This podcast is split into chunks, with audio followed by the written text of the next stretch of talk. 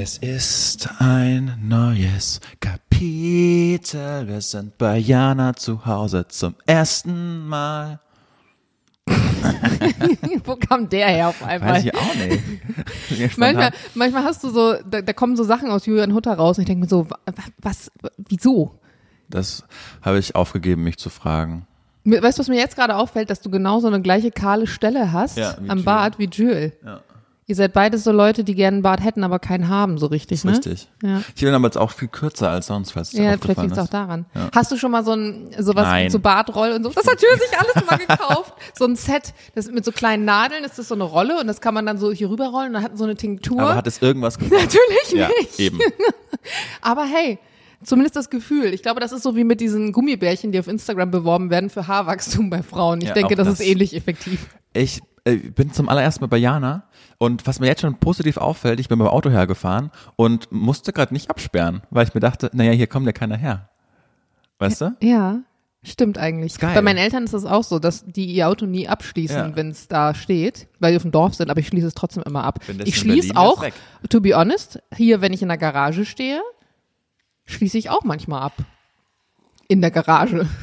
Also Und die Garage. macht, der Gewohnheit vermutlich. oder? Ja. Ich denke mir auch am Ende des Tages ist ja auch eine Versicherungsfrage. Ich bin da einfach zu sehr Allmann, weil wenn es am Ende weg ist und es mal nicht Ja. abgeschlossen, dann kriegst du keine Kohle wieder. Wie gefällt's dir denn hier? Ähm, ich- ich bin beeindruckt, ob der Größe natürlich. Ich, äh, ich mir gefällt auch der, der Garten sehr gut.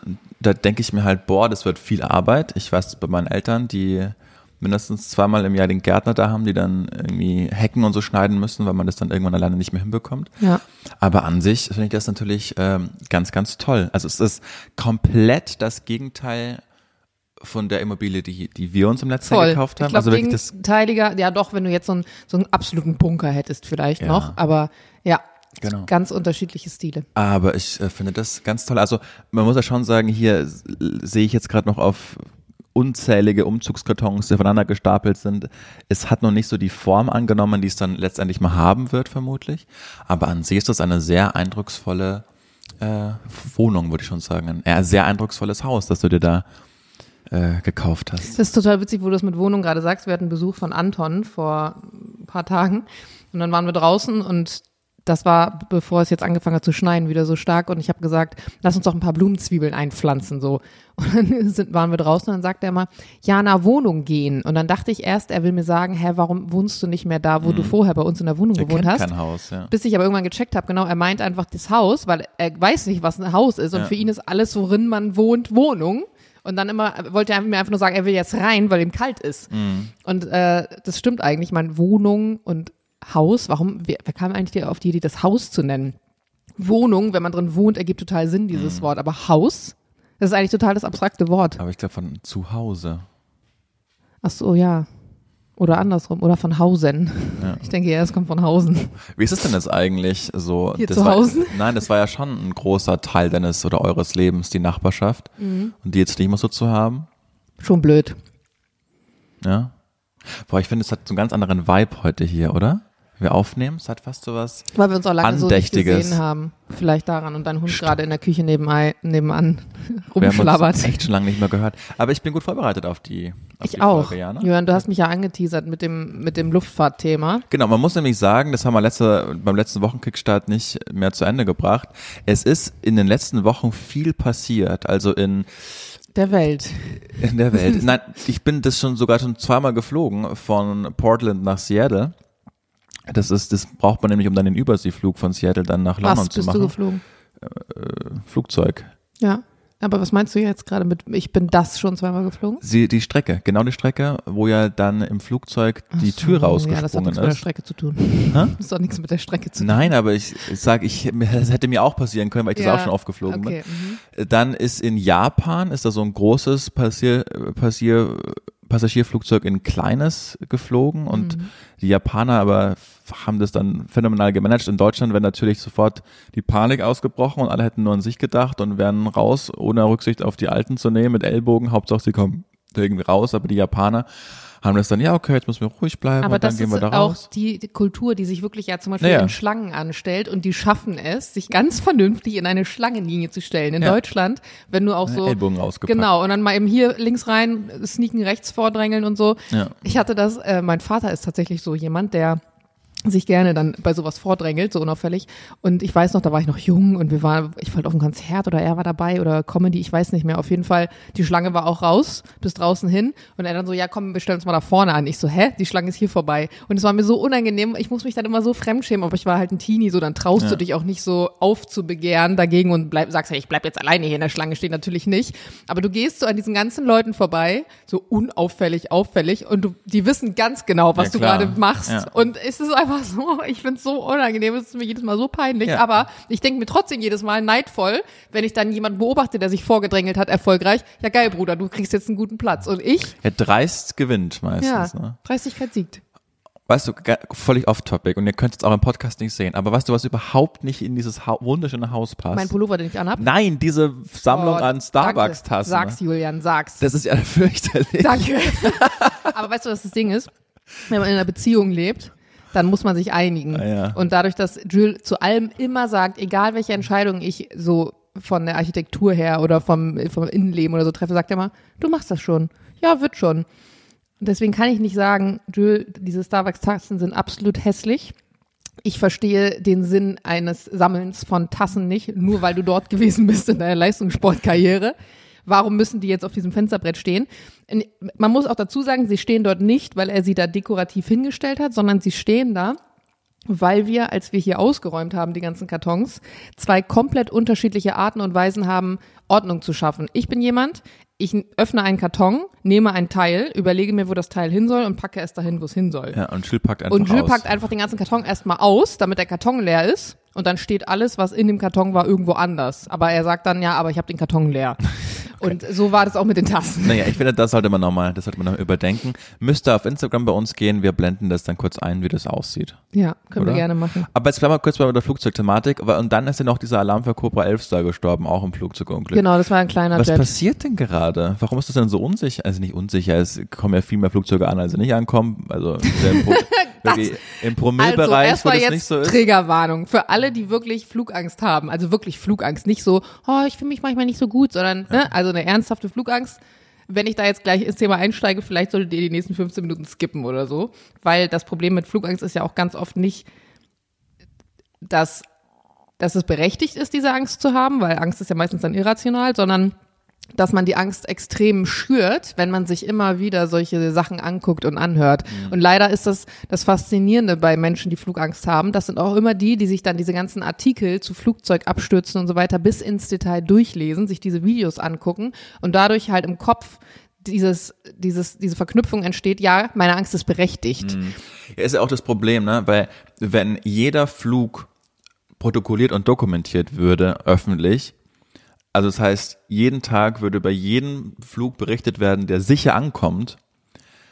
Und dann, dann hätte man, glaube ich, die Angst ja auch gar nicht, weil in diesem Moment, in diesem Moment, in diesem Moment kommt irgendwo auf der Welt ganz planmäßig ein Flugzeug runter, aber es ist halt keine Meldung wert, sondern es werden nur mal auf der ganzen Stimmt. Welt aber äh, über die Flugzeuge berichtet, die es halt nicht geschafft haben. Genau. Und das ist, ist halt total, Das heißt, du bekommst auch nur die Negativmeldung. Ja. Das heißt, in deiner sowieso schon irrationalen Angst verstehst du nur, was schief geht. Das ist so ein bisschen wie in der Corona-Zeit, als sich 99 Prozent der Wissenschaft absolut einig war, dass zum Beispiel das Impfen der einzige Weg raus aus der Pandemie ist, aber es einen Wissenschaftler gab, der einen anderen Ansatz hatte, der sagt, keine Ahnung, Hände auflegen wird helfen. Und, und dann sind die in, in, waren sie in der Talkshow und dann äh, ist einer da, um die 99 Prozent abzubilden und einer, um sich halt abzubilden. Ja. Aber in öffentlicher Wahrnehmung ist es halt 50-50. ja, stimmt eigentlich. Das ist so ein bisschen genauso. Ja, das Problem bei sowas ist ja immer, wenn du eine Meinung zu irgendwas hast, die nicht allgemein vertreten wird, dann kannst du ja trotzdem nicht im, im Verhältnis dazu Leute einladen. Also du Ja. könntest ja jetzt nicht neun Leute dafür einladen und einen dagegen, um es abzubilden, weil dann ergibt die ganze Talkshow keinen Sinn mehr. Aber ich wüsste auch gar keine Lösung, wie man das irgendwie anders machen kann, weil trotzdem willst du ja beide Meinungen hören. Ja, will man das?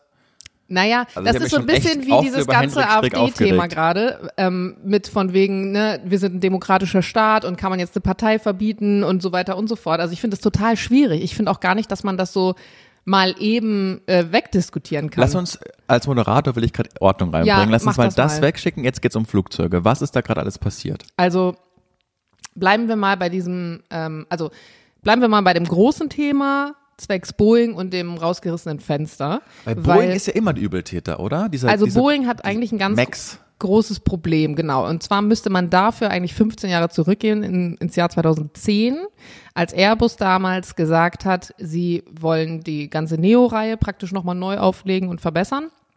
Und zu der Zeit Boeing ähm, weniger Anteile hatte, also auch einen schlechteren Marktwert hatte als Airbus und dann nachziehen muss. Also das sind ja so die beiden größten Flugzeuge. Es gibt ja, es gibt noch Embraer und so, es gibt auch noch ein paar andere, aber es Aber sind so die beiden Boeing, größten Bekannten, genau. Und es ist immer ein Konkurrenzkampf, so ein bisschen auch an der Börse. Wie steht man da? Und wenn natürlich dann der eine von beiden sagt, so, wir werden jetzt einmal hier, ich sag mal, grundsanieren, wenn du so willst, und das, was wir haben, nochmal weiterentwickeln, musst du ja auch irgendwas machen. Mhm. Und eigentlich hatte Boeing ähm, überlegt, ob sie was komplett Neues machen, also ob sie einen neuen Flugzeugtyp auf den Markt bringen, aber weil sie dann so ein bisschen unter Druck waren, weil Airbus gesagt hat, wir werden mit dem äh, A20 Neo sozusagen jetzt was Neues machen, haben sie gesagt, gut, dann schauen wir, wie wir jetzt schnell eine Lösung finden, dass wir auch ein Flugzeug, ähnlich wie der Neo, auf den Markt bringen, was einfach vom, vom Triebwerk her eine bessere Leistung hat, was weiter kommt, was auch ein bisschen nachhaltiger ist und haben sich dann zu dem Zeitpunkt entschieden, dass sie einen Typ, den sie schon haben, das war 737-800 und 737-900, weiterentwickeln und nicht was halt komplett Max. Neues bauen. Genau, und aus diesen 737-800 und 900 ist halt 737 MAX 8 und 9 geworden.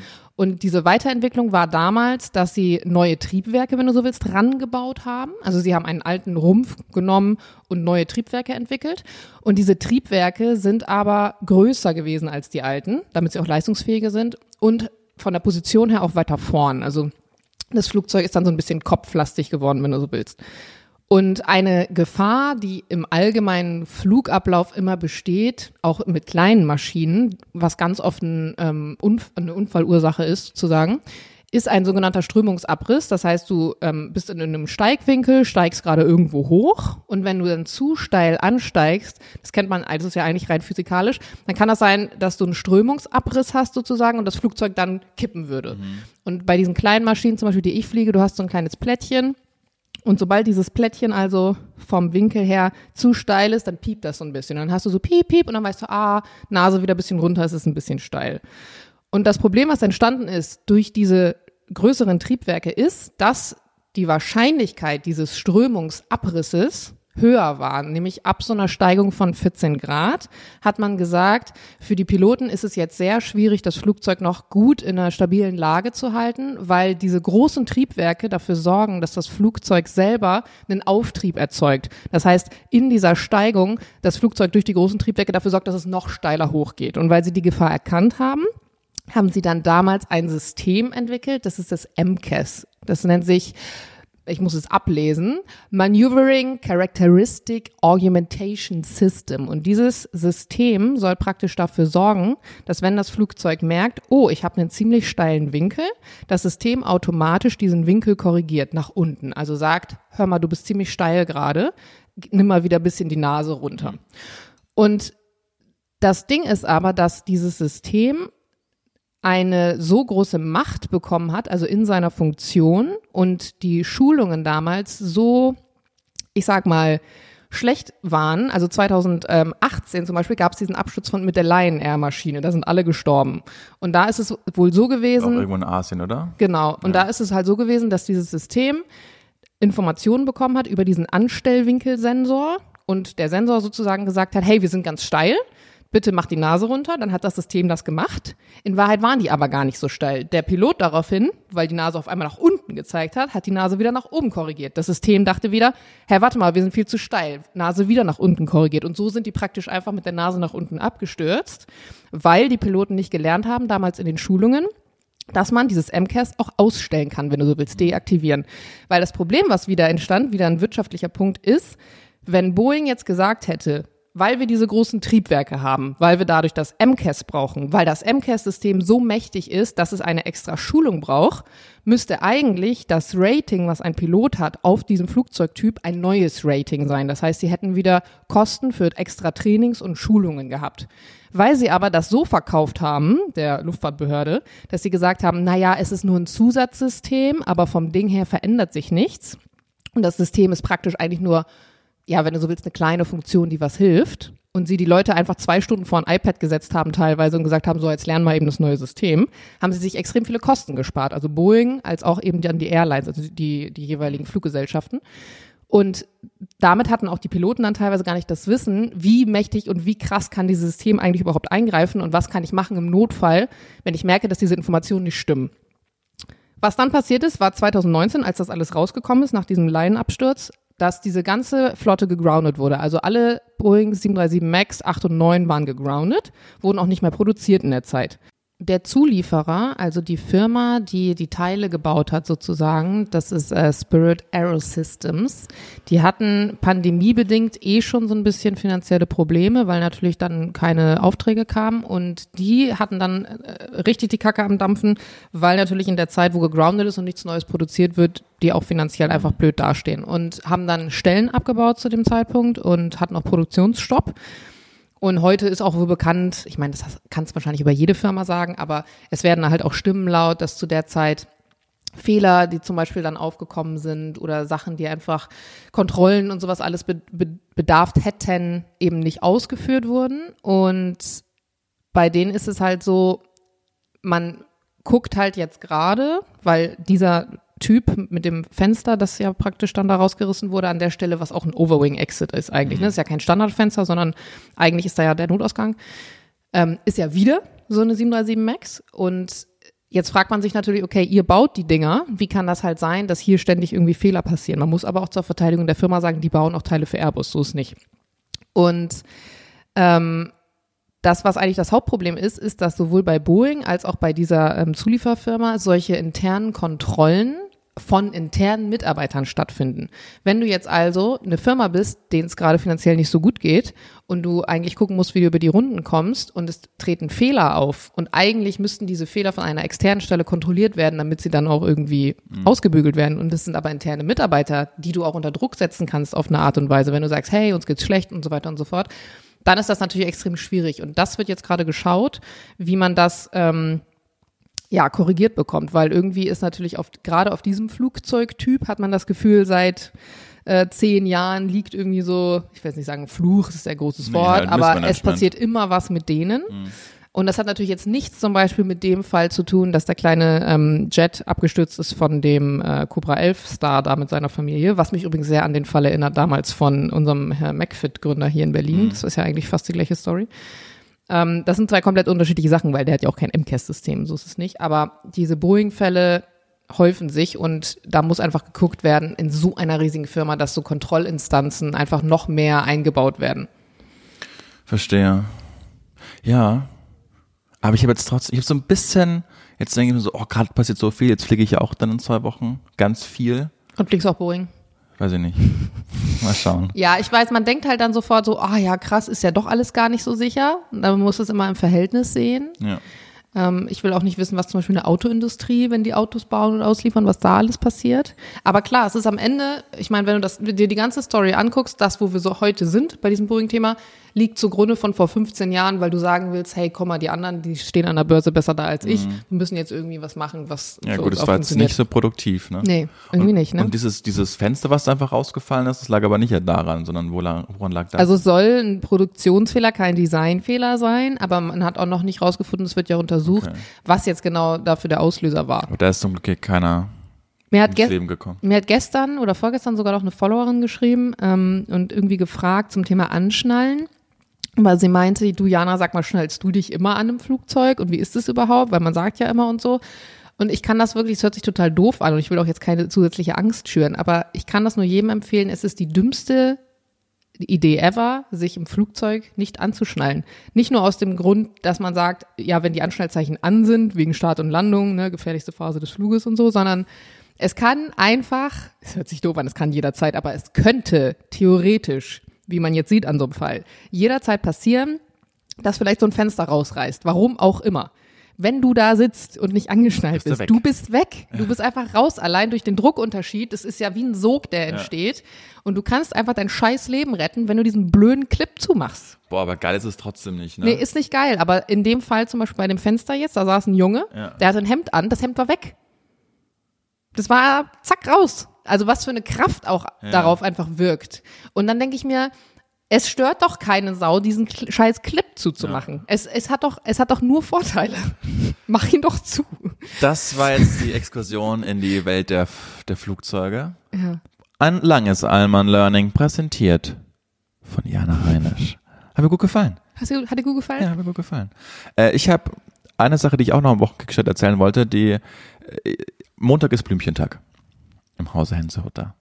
Da bringst du immer Blumen mit? Bring ich immer Blumen mit. Oh, ist das schön. Ja. Und zwar immer äh, im, beim Zoo unten in der, äh, in der U-Bahn. Da ist so ein ganz kleiner Blumenladen. Der ist ganz, ganz toll. Ja. Und wie gesagt, also nachdem Montag Blümchentag ist, bin ich da jede Woche. Und da ist, also alle zehn Tage, wenn die Blumen noch toll Das ist aussehen. total witzig, weil was ich so mit äh, Blumenläden in U-Bahn-Stationen verbinde, Ja. ist definitiv nicht, da sollte man hingehen, weil da gibt's geile Sachen. Aber der ist wirklich toll. Wenn du von, wenn du von der U2, äh, U2 Richtung Stadtmitte, da, der da ist, der ist wirklich ganz süß und charmant. Also glaubt man nicht, aber die Blumen haben auch eine tolle Halb Halbwertszeit. Anyway. Halbwertszeit. Ja, die, die- Blumen geil. Na klar, die leben halt länger als andere Blumen. So, und ich zahle immer mit Apple Pay. Bei immer derselben Verkäuferin. Das ist so eine jüngere, asiatische äh, Deutsche. So, ne? Wichtig, weil jetzt war ich wieder da und dann war eine sehr alte asiatische Dame da. Die konnte nämlich auch kein Deutsch. Also ihr Vokabular war ganz arg beschränkt. Und dann habe ich einen Blumenstrauß wieder mir zusammenstellen lassen. Und dann hat sie, dann hat sie auf die Kasse gedeutet, wie viel das kostet. Und ich habe gesagt, mit Karte bitte. Dann hat sie nur Ba gesagt. Also wird richtig angeschrien. Ba. Dann habe ich sie erst nicht verstanden und meinte, nee, ich würde gerne mit Karte zahlen. Ba. Und dann meinte ich, naja, aber hier steht ja auch, dass man mit Karte zahlen kann. Hier hinten ist das Lesegerät. Nur Chefin, jetzt Ba.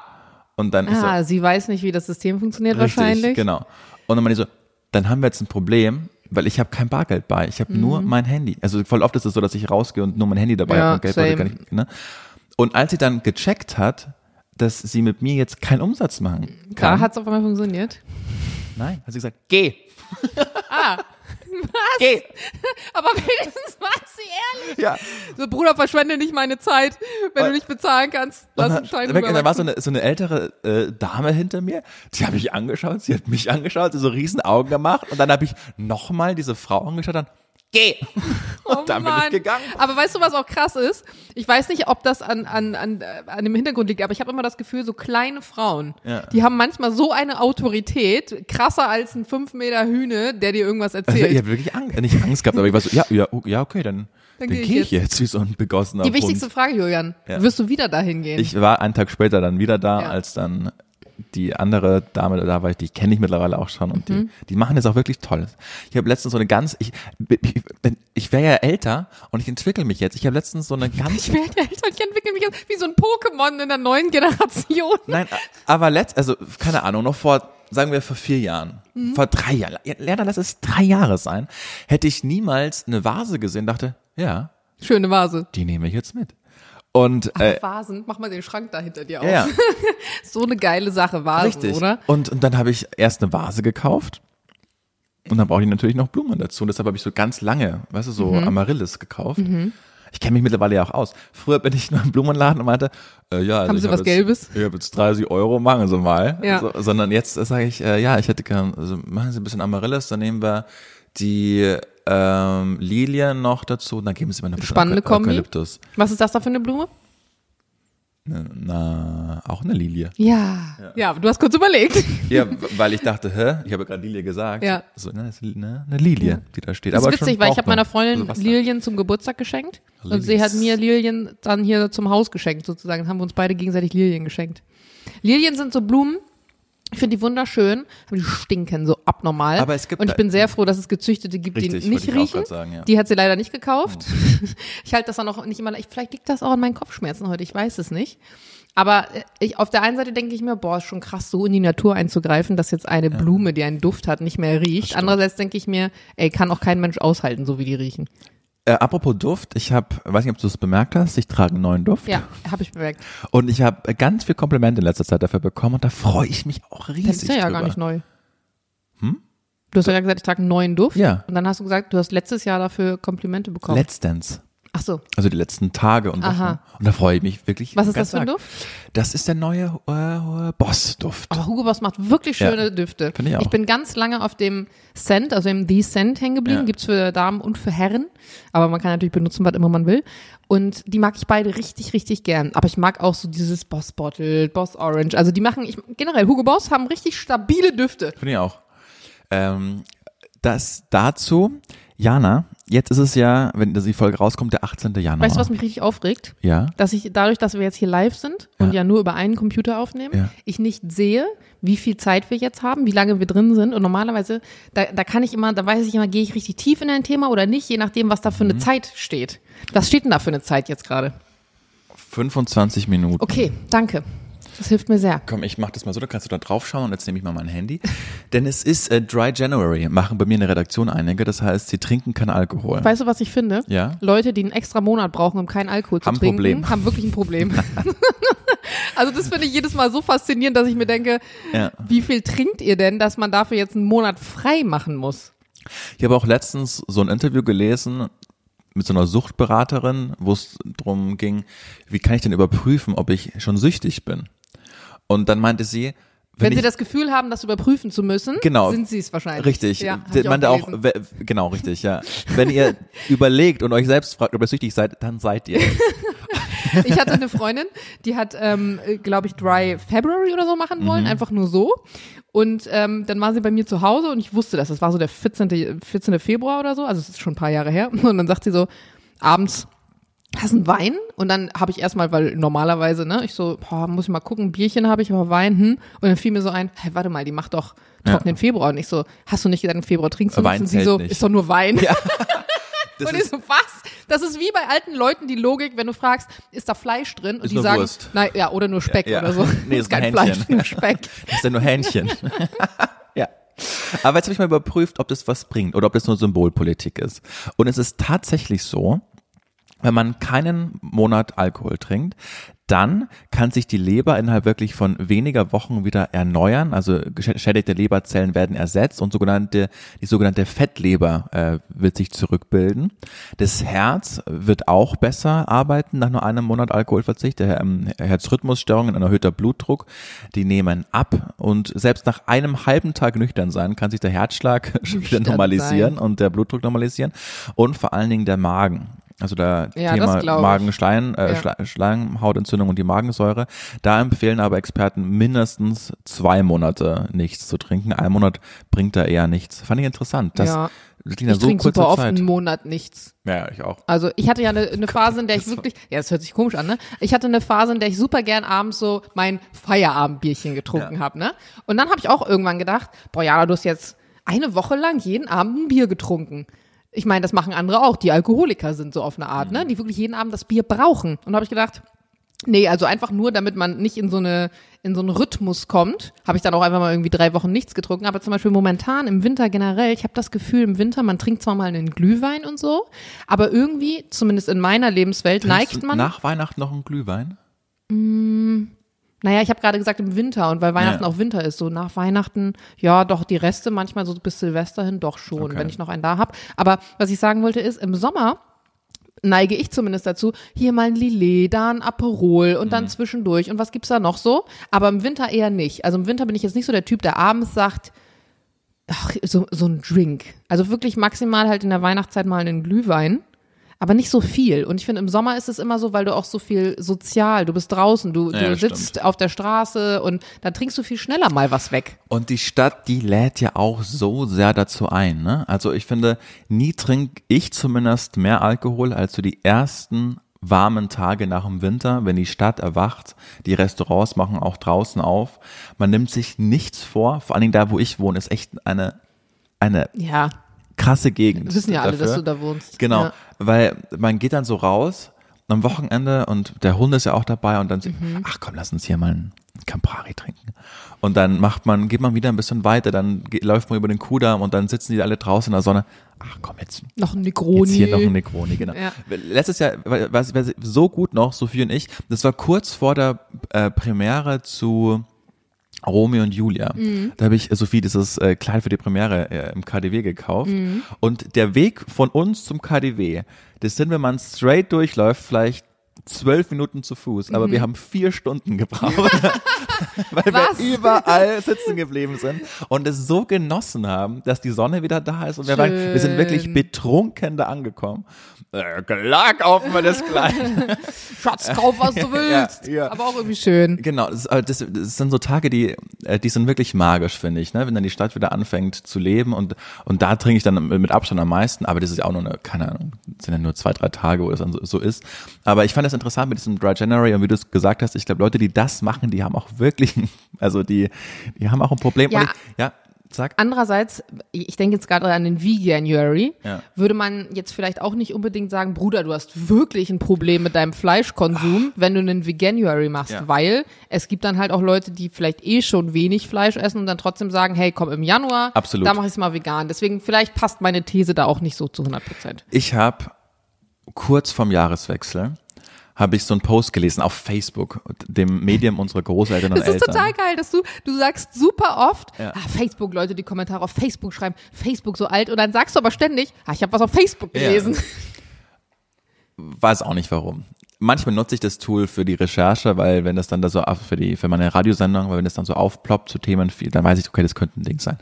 Jedenfalls habe ich so einen Post gelesen von einer angehenden Tierärztin, die müssen in ihrer Ausbildung eine Woche lang bei einem Schlachtbetrieb sein, Oh, krass. um Tiere zu töten. Damit sie das ab, damit sie abhärten? Das weiß ich nicht. Ich weiß nicht, was der Sinn der Ausbildung ist. Ich weiß nur, dass sie das machen müssen. Das weiß ich durch, durch diesen Post. Als ihre, also Ausbildung oder Studium? Wovon reden wir jetzt gerade? ihrem Studium, ihrer Okay. Ausbildung zur Tiermedizinerin Ja. im Studium, genau. Und das war so krass. Die hat mir das dann, also nicht mir, so, sondern so allen äh, so, so geschrieben, dass sie wusste, was auf sie zukommt, weil das jeder machen muss. Und hat sich dann auch versucht, mental vorzubereiten, ist extra in eine kleine Schlachterei gegangen. Aber das, was sie da gesehen hat, war unglaublich. Also selbst in so einem kleinen Schlachtbetrieben, wo man denkt, ja gut, da hatten sie Tiere gut, aber sie meinte auch Kühe, die dann ganz genau wissen, was auf sie zukommt, die äh, Wasser lassen und noch was anderes lassen und Stress haben und du in den Augen die Panik ansiehst und nur noch zittern und dann durch diesen Bolzenschuss geführt werden und dann umfallen und und das hat sie so eindrücklich erklärt. Und ich weiß, ich habe äh, Und das ist ja nur geschrieben, ne? das Also sie hat es nur geschrieben, aufgeschrieben. genau. Aber ich glaube, das war noch krasser, dieses, dieses Schreiben und und dass ich mir das gar nicht als Vorsatz genommen habe in dem Moment, aber immer wenn ich jetzt so auf der Speisekarte bin, dann fällt mir dieser Post ein und ich glaube, ich habe wirklich, ich weiß nicht, wann ich zuletzt Fleisch gegessen habe, ohne den, Wow. ohne Vorsatz. Gerade du, ey, du bist ja wirklich der, der mega, ich sag jetzt mal, Filet-Gourmet. Ja. Ja, krass. Und äh, ich will nicht kein Moralapostel sein, weil ich weiß, wenn ich das nächste Mal hier bei uns am Franzosen bin und Mhm. Lust auf ein Chateaubriand habe, dann werde ich mir das gönnen, weil es einfach sehr lecker ist. Mhm. Aber ich habe das wirklich auf ein Minimum reduziert und ich weiß wirklich nicht, wann ich zuletzt Fleisch gegessen habe. Kann ich wirklich nicht sagen. Das hat, das Weihnachten hat, wahrscheinlich, weil ja, ihr Braten die hattet, Ente. diese Ente. Ja, ja. Das war Vielleicht echt oder. Silvester oder so. Ja. Ja, was, was ich ähm, krass finde, ich hatte eine Freundin, die, oder ich habe eine Freundin, die war jetzt mit Peter zusammen, die hat so ein, die haben so eine Kampagne gemacht. Und da haben die praktisch mehrere Leute mit Reichweite gefragt, ob sie sich mal ein Video angucken wollen zum Thema Wolle. Also gar nicht jetzt, wo es darum geht, ähm, Tiere zu töten, die irgendwie dann konsumiert werden, sondern ähm, Wolle, äh, was war noch? Wolle, Leder. Also so, so Stoffe, also Stoffe, die praktisch durch das Tier irgendwie gewonnen werden. Und ähm, also Betty war, das ist auch kein Geheimnis, wo man es online sehen kann. Und Betty meinte noch davor zu mir, weil sie mir davon erzählt hat, dass sie das mit, mit Peter macht, dann meinte sie, also ich denke schon, dass es heftig werden wird, aber to, be honest, wir sehen so viel auf TikTok jeden Tag und man sieht so viel solche Videos. Ich glaube irgendwie, so traurig das klingt, ich bin schon ein bisschen abge, ab, abgehärtet. Dem das Video angemacht, fünf Sekunden, sie hat geheult. Weil sie sagte, ja, weißt du, was ich am schlimmsten fand? Dass du siehst, dass die Art und Weise, wie dann Tiere teilweise behandelt werden, häufig so grausam und gewaltvoll ist, wie es aber gar nicht sein müsste. Also sie meinte, du hast das teilweise, das, hast du das Gefühl, dass die Menschen, die dann da irgendwie arbeiten, auch so einen Weg haben, dass sie extra so eine extreme Gewalt und ähm, solche solche Methoden irgendwie wählen oder wie dann auch die da rumgeschleudert werden teilweise und so. Und das ist ja nicht mal weil du das Tier dahinter isst sondern einfach nur weil du einen warmen Pullover willst. Und das Problem was ich häufig dann habe ist ich möchte auf der einen Seite keine Massenware made in China aus Plastik äh, anziehen und auf der anderen Seite sagen, hey, Naturprodukt it is. Aber auf der anderen Seite ist halt Naturprodukt immer damit verbunden, dass du es von dem Tier genommen hast, dann auf eine Art und Weise. Und ich finde das super schwierig, da irgendwie so einen guten Konsens zu finden. Da ist echt noch richtig viel Aufklärung zu betreiben. Vor allen Dingen ist da so viel Unwissen, ne? Also, man denkt immer, ja, Kaschmir, aber dass denen dann auch das Nee, bei lebendigem also, Leib ja. rausgerissen wird. Naja, oder das ist wie mit, ähm, wenn du Merino-Wolle hast zum Beispiel, das ist ja auch das Produkt, was immer für Skibekleidung genutzt wird. Ne? Skisocken und so, die sind ja immer aus Merino-Wolle, weil diese Wolle die Fähigkeit hat, Feuchtigkeit au außen zu lassen, im Sommer zu kühlen und im Winter zu wärmen. Aber die Merino-Wolle, wie sie gewonnen wird, ist ganz oft mit diesem Musling verbunden, dass denen die Schwänze hinten, wo halt die Wolle ist, irgendwie teilweise mit abgehackt werden. Und ich zum Beispiel achte darauf, wenn ich Sachen mit Merino-Wolle kaufe, dass ich immer gucke, dass es ohne Musling ist. Aber klar, am Ende des Tages weißt du auch nicht, auch wenn denen jetzt nicht der Schwanz abgehackt wurde, ähm, wie ging es denen dabei. Ne? Ganz oft dann, dass die Schermaschinen dann einfach so ins Fleisch reinschneiden und so und du dann eigentlich so gefühlt ein zerfetztes Tier da stehen hast, nur weil du dem das, das Fell ein bisschen geschnitten hast. Und wir romantisieren es dann oft mit, ja, nee, da kommt ein kleiner Schäfer mit der Schere und dann macht er ein bisschen Schnipp, Schnipp und dann hat der Wolle und so. So ist es ja nicht. Und das finde ich einfach schwierig, weil ich finde gar nicht, dass wir so wenig Aufklärung haben. Ich finde, es gibt super viel Aufklärung, aber wir sind oft so voll damit, wie viel, in was für einer abgefuckten Welt wir eigentlich leben, dass man irgendwann sagt, boah, ich kann das nicht mehr. Ja, ja, ich kann, ich soll nicht made in China, ich soll lokal kaufen. Ich soll aber nicht ein Naturprodukt kaufen. Ich soll nicht vom Tier. Ja, so. Dann musst du dir die Hanfplantage in den Garten stellen und dein Spinnrad und dann selber anfangen. Letztens habe ich ein Reel gesehen, wie jemand selber Papier herstellt. Die hat einen Eierkarton genommen und den so aufgeweicht und dann mit so einem Siebdingsbums ihr eigenes Papier daraus gemacht. Aber dann wiederum, dann hast du, du hast keine Kohle, wie du deine Miete bezahlen sollst, da musst du noch viel arbeiten gehen. Also wir sind in so einer Welt und ich verstehe das, dass jeder einfach nur noch denkt, ich, ich habe keine Kapazität für so viel Rotz, der passiert. Ich habe letztens das Deutsche Haus zu Ende geschaut. Oh, so eine gute Serie, oder? Fantastische Oh, Serie. fand, gibt's da eine zweite Staffel, weißt du das? Ich wollte noch Naja, mal meine Disney äh, das Maus alles ist ja fragen. volle Kanne von Annette Hess. Ja, Die war ja auch, also die hat das Buch geschrieben, das Ja. physische Buch, dann auch das Drehbuch und war Showrunnerin. Und darauf fußt es ja. Also ich glaube, Annette Hess muss erstmal ein, ein zweites Buch darüber schreiben. Das ich kann mir auch vorstellen, dass sie einfach nur eine Staffel 2 macht. Also, dass sie einfach nur ein zweites Ja, Drehbuch ja, schreibt. Ja, kann auch gut sein. Und oh, also für alle, die es nicht wissen, das spielt in den 60er Jahren in Frankfurt und da werden den hohen Tieren, die es nicht nach Nürnberg in Anführungszeichen geschafft haben, aber in Auschwitz eine leitende Funktion hatten, der Prozess gemacht. Und äh, die Hauptfigur ist ein Mädchen, was die Übersetzung macht ins Polnische, weil Auschwitz ist ja in Polen und die Häftlinge, ähm, die dann daraus noch Genau, sind, sie ist Dolmetscherin. ist die Dolmetscherin, genau. Und als diese eine eindrückliche Szene, als dann der, nicht der Staatsanwalt, aber der Vorsitzende dann die Anklage vorliest, wirklich, das ist kaum auszuhalten, was da alles passiert ist und wie viele Menschen da verstor also getötet wurden und gefoltert wurden und bestial, also wo wir gerade bei Die haben mit ganz tollen äh, Stilmitteln gearbeitet. Ich hatte das auch schon in meiner Story auf Insta, dass sie beispielsweise die, ähm, also die echte Anklageschrift genommen haben damals. Und normalerweise würde man in, ja- in einer Serie, die ja eine Geschichte erzählt, dann würdest du ein paar Anklagepunkte vorlesen und dann so schockierte Gesichter einblenden. Und Ja. das haben die nicht gemacht, sondern die haben die Kamera stehen lassen Auf auf, die der Person, die ja. das vorliest und haben wirklich, es waren ja, ich weiß nicht, wie viele Seiten das im Endeffekt wirklich waren, aber einiges vorlesen lassen und es hat zwei, drei Minuten gedauert. Die haben zwei, drei Minuten dieses Bild stehen lassen, wie der einfach nur die Anklagepunkte vorliest. Mhm. Und sie haben auch hinterher, weil ich war bei der Premiere damals, darüber nochmal gesprochen, dass sie ähm, dass sie sich am Anfang unsicher waren, ob, ob man das umsetzen kann oder nicht, ob man den Zuschauer vielleicht verliert dadurch, aber dass sie sich dann doch dafür entschieden haben. Und das fand ich mega gemacht, weil du so erstmal wirklich dann auch tief in dir ein Gefühl dafür entwickeln konntest, was das eigentlich alles ist und was da eigentlich alles passiert ist und dass jetzt nicht nur Dinge, nur Dinge stattgefunden haben wie 200 Menschen ab in eine Kammer, Tür zu, ja. sondern dass eben auch ganz, ganz viel da drumherum, diese ganzen Foltern und auch so detailliert in so vielen Einzelschicksalen und Geschichten. Ja. Ja, und in der Serie geht es am Ende auch noch darum, dass sie halt rausfindet, was Eltern, hat ihre ja. Familie sozusagen auch damit zu tun. Genau, und das war ja, glaube ich, ganz oft so dieser Konflikt der Kinder mit ihren Eltern. Welche Rolle habt ihr da eigentlich gespielt?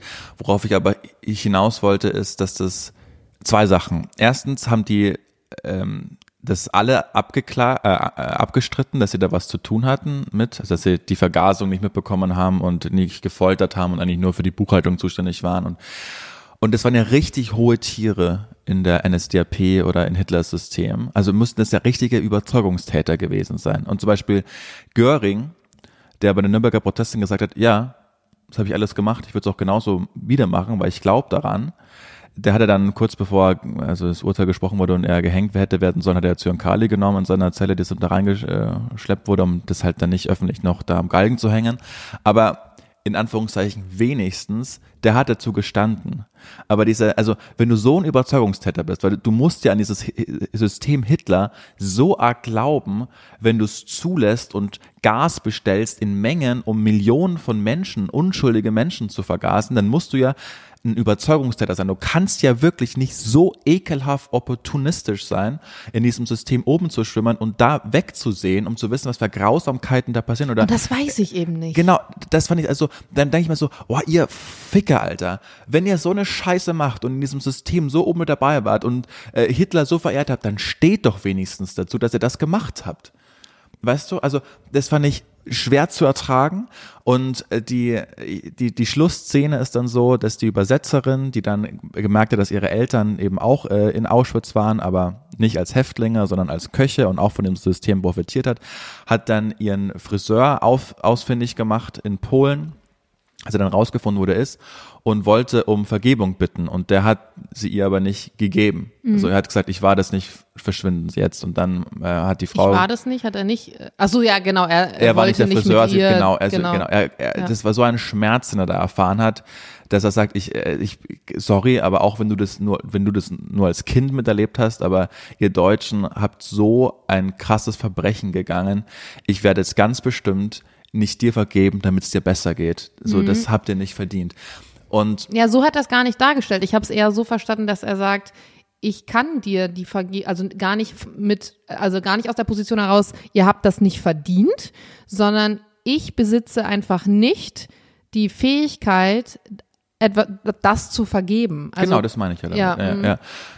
Ähm, Genau, und jetzt komme ich, es war eine ganz große Kurve, jetzt komme ich darauf, wo ich hin, wo ich äh, sprechen wollte, weil du meintest, es ist so viel und die ganze Welt brennt. Und ich habe auch schon oft ja gesagt, naja, das schaffen wir eh nicht und so. Und jetzt habe ich letztens aber einen ganz tollen Intellektuellen äh, angeschaut, so ein Ausschnitt, der meinte, der hat das alles aufgezählt, ne? Die, die Welt brennt, Gaza, Ukraine, die Nazis in Deutschland werden immer Müll, Tierschlachten, alles äh, bringt doch alles nichts. Und dann, und das fand ich so groß, den Gedanken, denkt er aber an die letzten Überlebenden von Buchenwald, Auschwitz, Dachau, die nimmer müde mit ihren 100 Jahren in Schulklassen gehen um aufzuklären, was passiert ist, weil sie immer noch an eine bessere Welt glauben und sagen, das, äh, also weißt du, wie darf groß, wie groß ist das? das? Darf nicht wieder passieren und ich glaube daran, dass ihr besser seid als eure Vorfahren und ich glaube an eure Generation und an die Zukunft. Ansonsten würden die das nicht machen.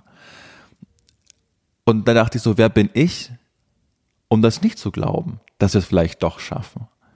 Weißt du, dem bis jetzt eigentlich nur Gutes widerfahren ist. Was bin ich denn für ein ekelhaft zynisches Schwein, zu sagen, naja, ich versuche jetzt noch alles äh, mitzunehmen, weil die Welt ist eh verloren.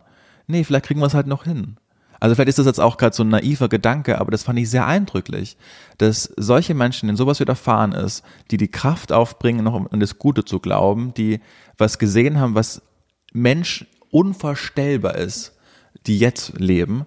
Nee, warum, warum soll ich das nicht auch glauben? Das wäre, es wäre ja ein keine Ahnung, Verrat an, an seiner Denke und seiner, seiner Vergangenheit, um jetzt mal ganz den großen Pathos rauszuholen.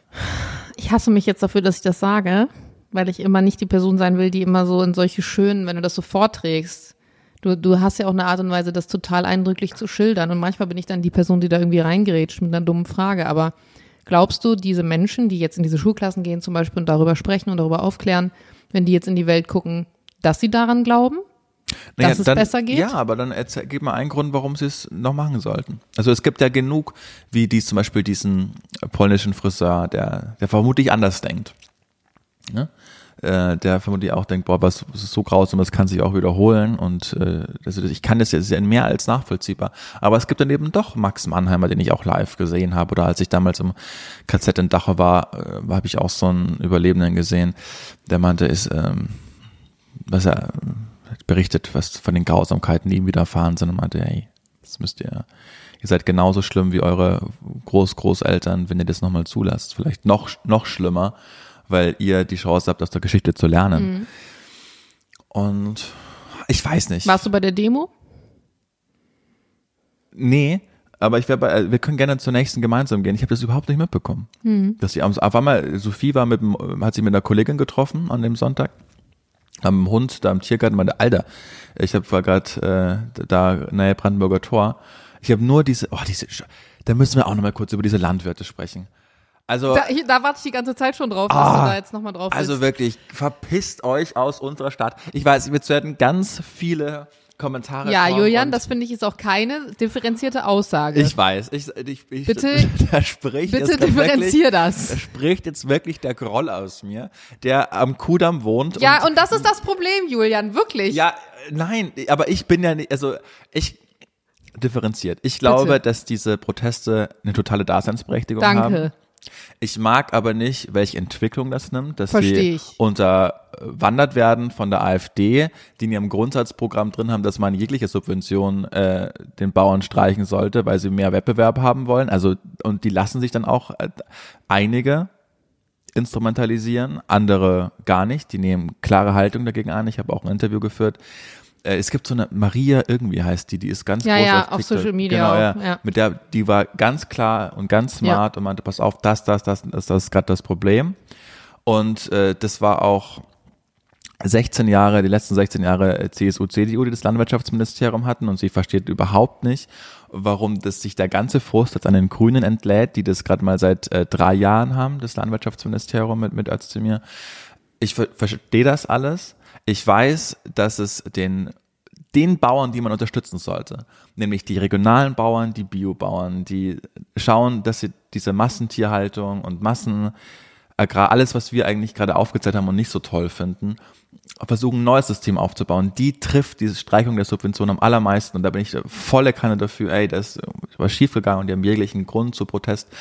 Aber die Maschinen, die ich jetzt da gesehen habe, keine Ahnung, die keine Ahnung, was sowas kostet, 200.000 Euro, 150.000 Euro, so riesen Monster an Traktoren, die hauptsächlich vom Staat subventioniert sind. Und ich bin überhaupt nicht drin in diesem Thema. I know.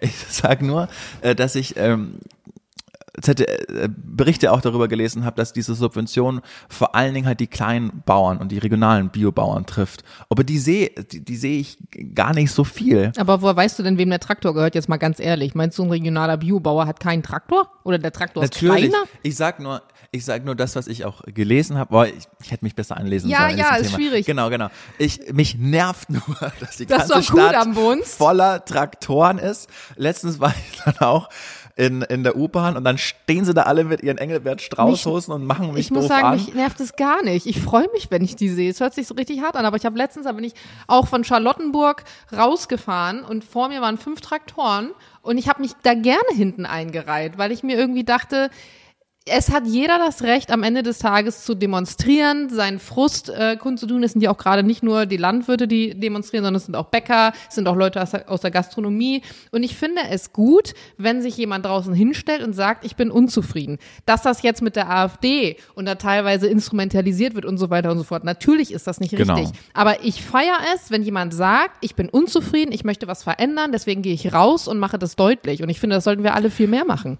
Richtig. Ich mag nur nicht, dass sich der ganze Protest und ja, jetzt können wir dann auch gleich zum, zum nächsten Thema überleiten, sich an der Ampel entlädt, die seit zwei Jahren in Charge sind, aber das Problem ist jetzt viel tiefer und dass man so einen Generalstreik daraus Ja, machen will. Weißt du, das, ist. genau, Ja. das nervt mich Das einfach verstehe ich. dabei. Ich glaube, es gibt viel mehr, die vielleicht äh, das schon verstehen, dass es nicht so einfach ist. Aber ich glaube, das ist dann wieder so eine Mitläuferbewegung. Jetzt sagt also der eine, komm, lass nach Berlin fahren bei der großen Demo. Dann sagt der andere, ja, machen wir und scheiß Ampel und überhaupt, lass ein Plakat basteln. Du weißt ja, wie das dann manchmal ist. Und dann suchst du einfach, das ist so ein bisschen wie das, was ich mal gesagt habe. Ich hasse es, wenn wenn Dinge mir im Leben passieren, für die, also, also was Schlechtes, was ich nicht selbst verursacht habe. Weil wenn ich etwas selbst verursache, dann kann ich wenigstens sauer auf mich sein und sagen, boah, Digga, hast ja richtig, richtig Kacke gemacht. Oder was war das für eine Scheißidee? Wenn einfach so irgendwas Ärgerliches passiert, für das niemand irgendwas kann, dann, dann ist es immer blöde. Und ich glaube, es ist halt einfach einfach in so einem Moment irgendwas zu suchen. Aha, okay, wir haben jetzt gerade die Ampel, mhm, was sagt die AfD dazu? Und das dann einfach zu nehmen in seinem ganzen Frust. Das sollte nicht immer so sein, aber ich verstehe, wie das entstanden ist. Das verstehe ich auch. Ich wollte gerade so ein so ein Post finden, dass das super zusammengefasst hat, wer eben darunter leidet und dass so die großindustriellen Bauern ähm, sich gerade in die eigene, dass, dass, dass es den eigentlich gar nicht so sehr äh, trifft und dass es noch keine Alternativen zu Agrardiesel geht, alles geschenkt. Ich verstehe das, ich verstehe das wirklich.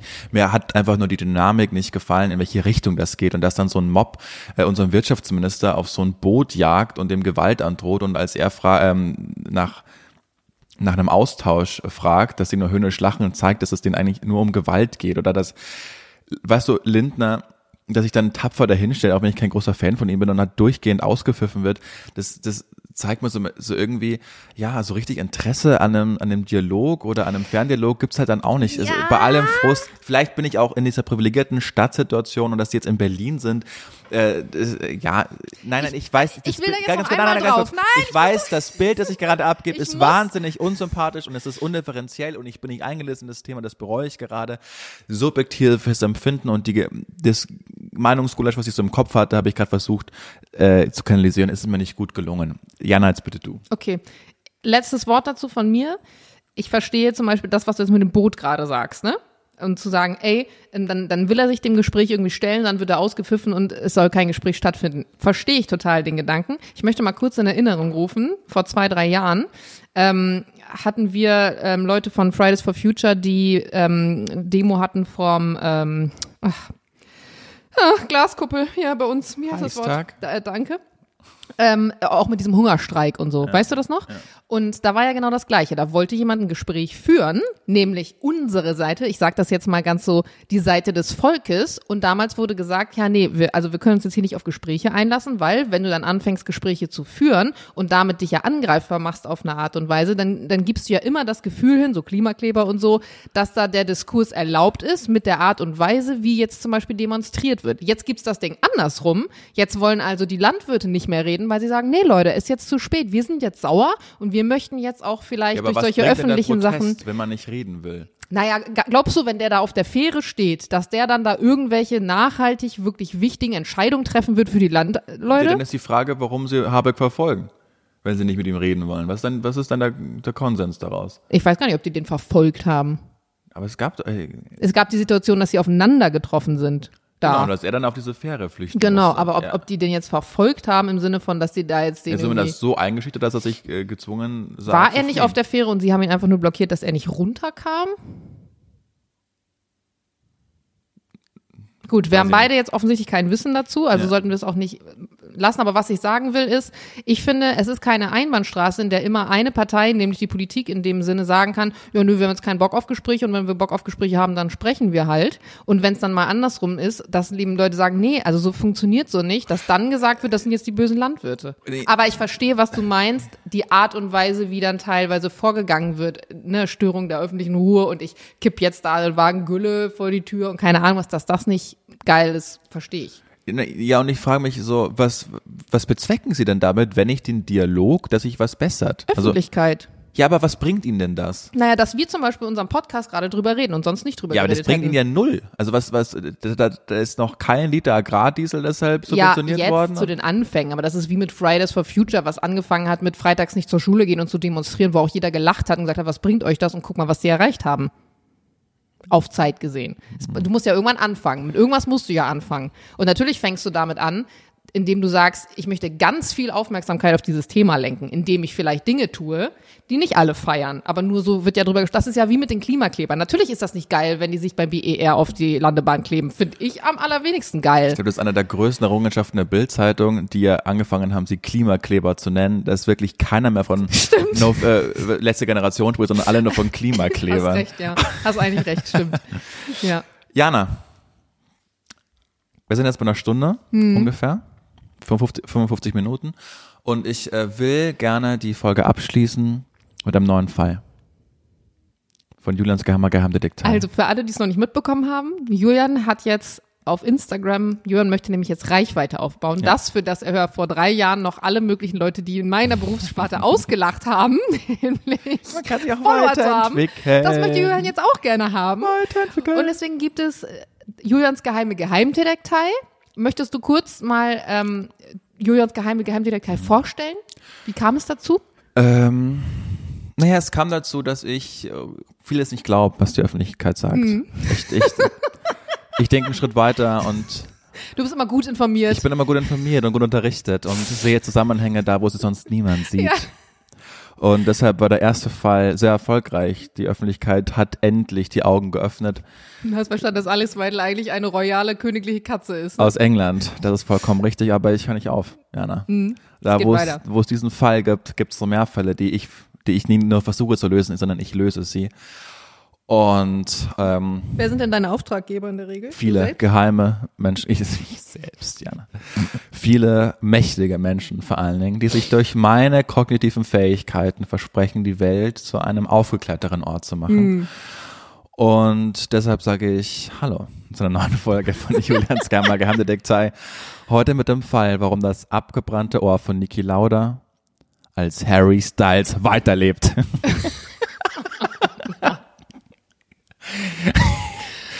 Alter, weißt du, ich möchte bitte kurz, bevor du vorträgst, Ja. können wir dazu übergehen, wenn du das auf Instagram hochlädst, dass du die jeweiligen Personen dann da bitte auch markierst. Ja, Niki Lauda wird schwer, weil der ist verstorben. aber ja. Alice Harry Weidel zum Beispiel und Harry Styles, stell Ja. dir das mal vor. Ja, na, wir gehen dafür zurück ins Jahr 1976. Niki Lauda ist auf dem Nürburgring, erwischte Linkskurve schlecht, kam von der Strecke ab, ging mit seinem Ferrari in Flammen auf. Man könnte sagen, er brannte für seinen Job. Überlebte, verlor aber dennoch auf der Strecke sein Ohr. Etwas, das sich fast auf den Tag genau 40 Jahre später wieder trennte, nämlich von One Direction, um als Harry Edward Styles Musikgeschichte zu schreiben. Der erste Hinweis ist fast schon zu auffällig. Bei seinem Unfall verlor Nicky Lauda all seine Haare, aber niemals seinen Stil zu fahren. Auf Herr Englisch, Harry Styles. Der ist geschenkt und fast schon ein bisschen zu einfach. Gehen wir tiefer rein. Niki Lauda hatte einen Unfall mit 28 Jahren. Im genau selben Alter schrieb Harry Styles den Song Without You, ohne dich, mit dem Text It's gonna be hard, it's gonna be painful when I'm without, without you. Eine Ode an den Unfall, als sich das Ohr also eher von Niki Lauda verabschiedete. Bleiben wir beim Unfall. Was, äh, Jana, hätte Niki Lauda in diesem Moment am meisten gebraucht, um seine Flammen zu löschen? Hallo, ein Feuerlöscher? Wasser. Was Nee, ist Harry Das Styles? soll man nicht auf Elektrik kippen. Was ist Harry Styles? Steinzei Sternzeichen? Steinzeichen. Wassermann. Komplett richtig. Als sich Harry Styles von seiner Freundin Olivia Wilde trennte, kaufte er sich welches Auto, um der Welt zu beweisen, dass er Wilder ist und nichts mehr fürchtet? Genau, ein Ferrari. Und jetzt, Jana, wo wir die Zielflagge für dieses intellektuelle Rennen sehen, was bescheinigten Experten Harry Styles schon zu Beginn seiner Karriere? Es ein Rennfahrer wird? Das absolute Gehör. Damit geht der Fall hin zu den Akten.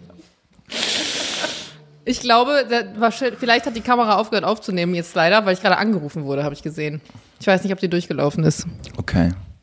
Hauptsache, ihr, ihr liebe Antenne Allmann Community, habt endlich die Augen geöffnet bekommen und wisst, wer Harry Styles eigentlich ist. Und auch die Ohren. Und auch die Ohren. Findest du die Folge? Finde ich besser als die erste. Ja? Ja. Geil. Ich, ich mochte vor allem auf der Strecke geblieben. Mhm.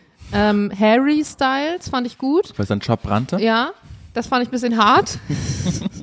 Ich finde es generell schwierig. Da, weißt du, was, was, was ich wertschätze? Ich hätte nie den Mut, genau so einen Fall zu nehmen, muss ich ganz ehrlich sagen. Weil ich, ähm, ich habe Mitgefühl für Leute im Vergleich zu dir.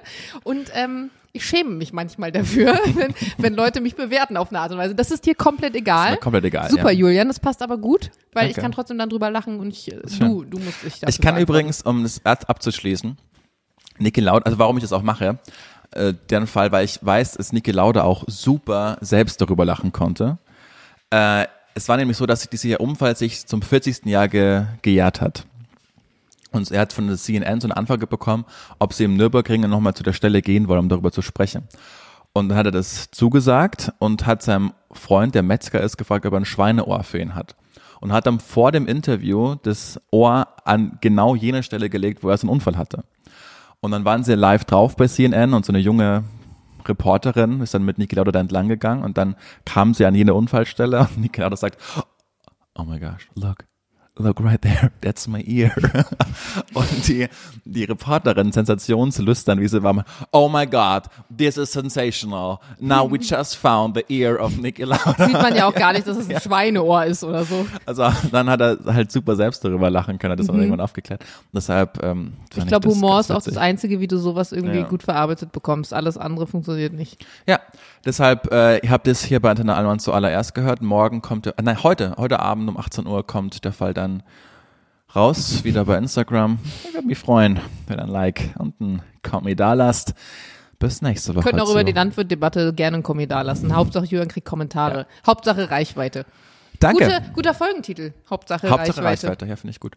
Ja, na, Stunde haben wir jetzt. Ja, War schön. war schön. Wir haben keine Ke einzige keine einzige Frage. Frage? Macht nichts. Ähm, mal- wir uns auf genau, für nächstes ja. Jahr. Äh, nächstes Mal. nächste Folge. nächstes Jahr. Liked, äh, also gebt uns gerne fünf Sterne, abonniert uns. Wir haben euch ganz arg lieb. Diana. Und der Julian. Ciao. Tschüss.